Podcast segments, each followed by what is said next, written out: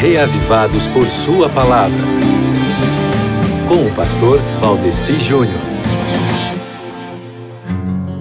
Muito bem, é um prazer muito grande estar aqui com você no programa Reavivados por Sua Palavra, para juntos nós meditarmos na palavra de Deus, né, aprendendo cada dia um pouquinho mais. Ontem nós estávamos aprendendo sobre os levitas, né, que eram pessoas que se, é, se dedicavam, assim, dedicavam o tempo integral deles ao serviço do Senhor. Ontem nós lemos sobre eles aqui, e dentre os levitas haviam os sacerdotes, sobre quem lemos hoje em 1 Crônicas 24. E ontem eu perguntei aqui por que é que a tribo de Levi teria ficado tão famosa, né? E por que é também que eles teriam sido escolhidos por Deus para serem usados por Deus como eles foram.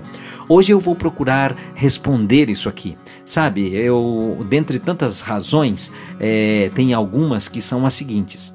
O serviço e os cuidados do tabernáculo e mais tarde do templo, eles foram confiados aos levitas por causa de uma posição que os levitas tinham assumido com relação à apostasia dos israelitas lá no Monte Sinai, quando todas as tribos tinham se juntado para cair em pecado e em idolatria, e eles não. Lembra dessa história? Quando Moisés desceu do monte e fez um chamado para quem quisesse se colocar ao lado certo, do lado certo, voluntariamente, os levitas rapidinho retornaram à lealdade que eles tinham a Deus, mostrando um zelo muito legal pela causa de Deus. Resultado? Deus escolheu essa tribo, a tribo de Levi, para que fossem os seus funcionários especiais para realizar os deveres religiosos que até naquela época, de acordo com o antigo costume patriarcal, era tarefa dos primogênitos.